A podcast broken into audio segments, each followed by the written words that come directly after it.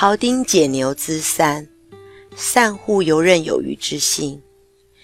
这一章的精神主旨是：原都以为经，一乎天理，因其固然，则可以保身，可以全身，可以养亲，可以尽年。庖丁为文惠君解牛，极尽技艺功夫与道术境界之双全。竹庖、凉庖，乃至于今日的庖丁。不外乎是致虚极，守静笃，以至于无后之由记入道的过程。而什么是致虚极、守静笃呢？便是要我们的心灵保持虚和静的空虚宁静、空虚无物到自高笃定的状态。庖丁解牛的那一头牛，比喻的就是人间事，而牛体的结构异常的复杂。因为牛的骨头经络相连在一起，你若不当的去砍啄它、砍折它，便会造成了受伤折损。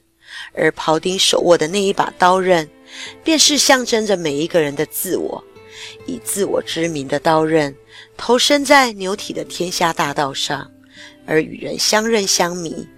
所谓的相刃，便是互相的砍啄；而相弥，就是将对方砍倒。撂倒，人间事便是天下，自我活在天下，人物活在人间。本身的自我有限，而人间大道却又显得如此的复杂无限。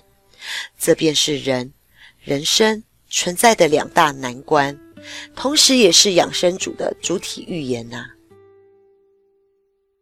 然而，人间天地各有其规律的存在，洞察客观环境的规则限制。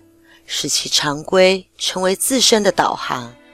善解牛者，刀不易折；善处事者，人不易损。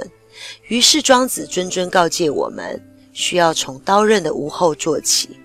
庖丁并非是生而游刃有余而不伤，而是在于经年累月的功夫历程得以自知。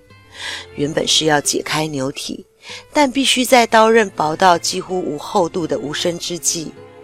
而当刀刃没了厚度，牛体筋骨骨肉相连的地方，就算是在狭窄、偏扁、扁隘，都可以轻松自如地划过。